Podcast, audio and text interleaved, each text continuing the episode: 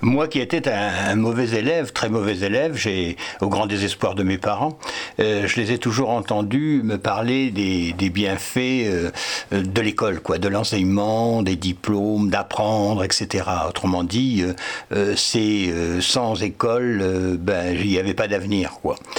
Et bon, alors pour une part, c'est vrai, c'est juste, mais en même temps, euh, je ne sais pas, euh, peut-être ça existe, mais moi, j'ai jamais entendu dire ça.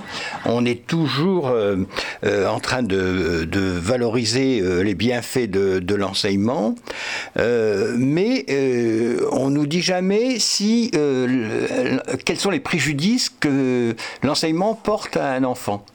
Et je, serais bien curieux euh, que l'on dresse un jour une liste comme ça, voilà, d'un côté, bon, ben, les bons côtés de l'enseignement, euh, tout ce que ça nous apporte, et puis, euh, mais aussi les mauvais côtés, exemple, créativité complètement endormie, liberté souvent bien castrée, etc. Voilà, c'était la petite réflexion du jour. je pense qu'elle, pour les dyslexiques, elle est importante à prendre en compte.